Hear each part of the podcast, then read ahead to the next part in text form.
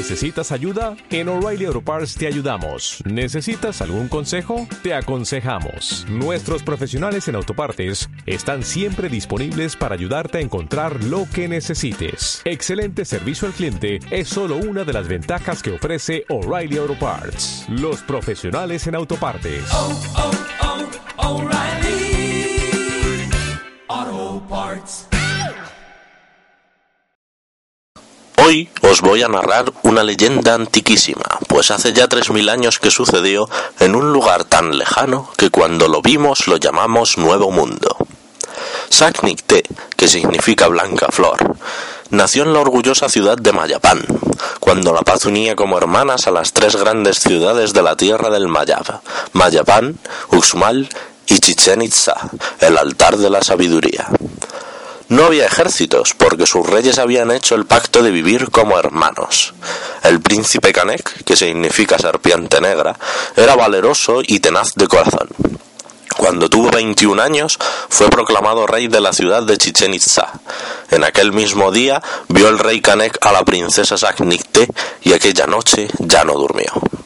Solo pensaba en aquella hermosa mujer con aquellos preciosos cabellos y su gran ingenio.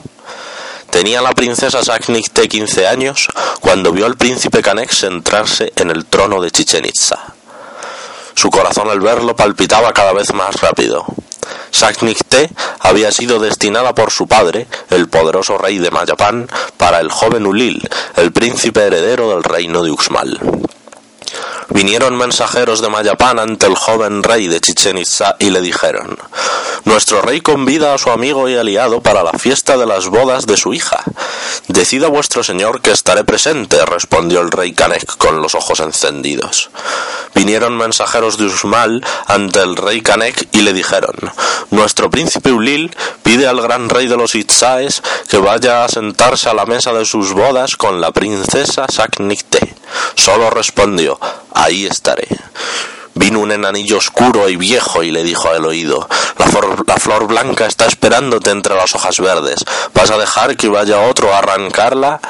Y se fue el enanillo por el aire o por debajo de la tierra. Nadie lo sabe, pues nadie más lo vio que el propio rey. Toda la ciudad estaba adornada de cintas, de plumas de faisán, de plantas y de arcos pintados de colores brillantes. Todos danzaban y estaban alegres. Era ya el tercer día y la luna era grande y redonda como el sol.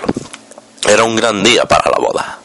De todos los reinos, de cerca y de lejos, habían llegado Usmal reyes e hijos de reyes.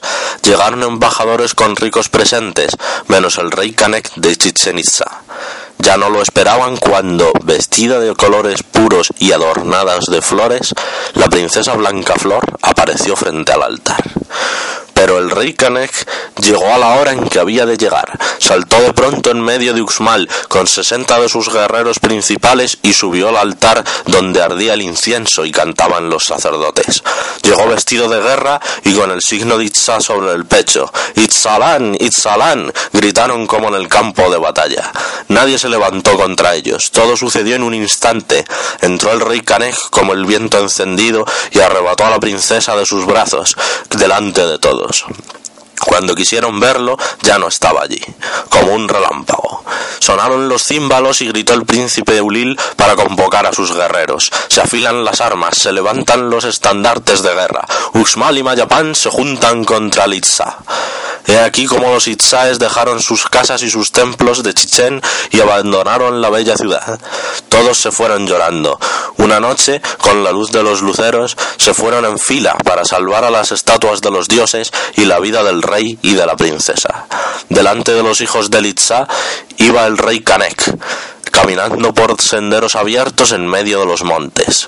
Iba envuelto en su manto blanco y sin una corona de plumas en la frente. A su lado iba la princesa Saknikte.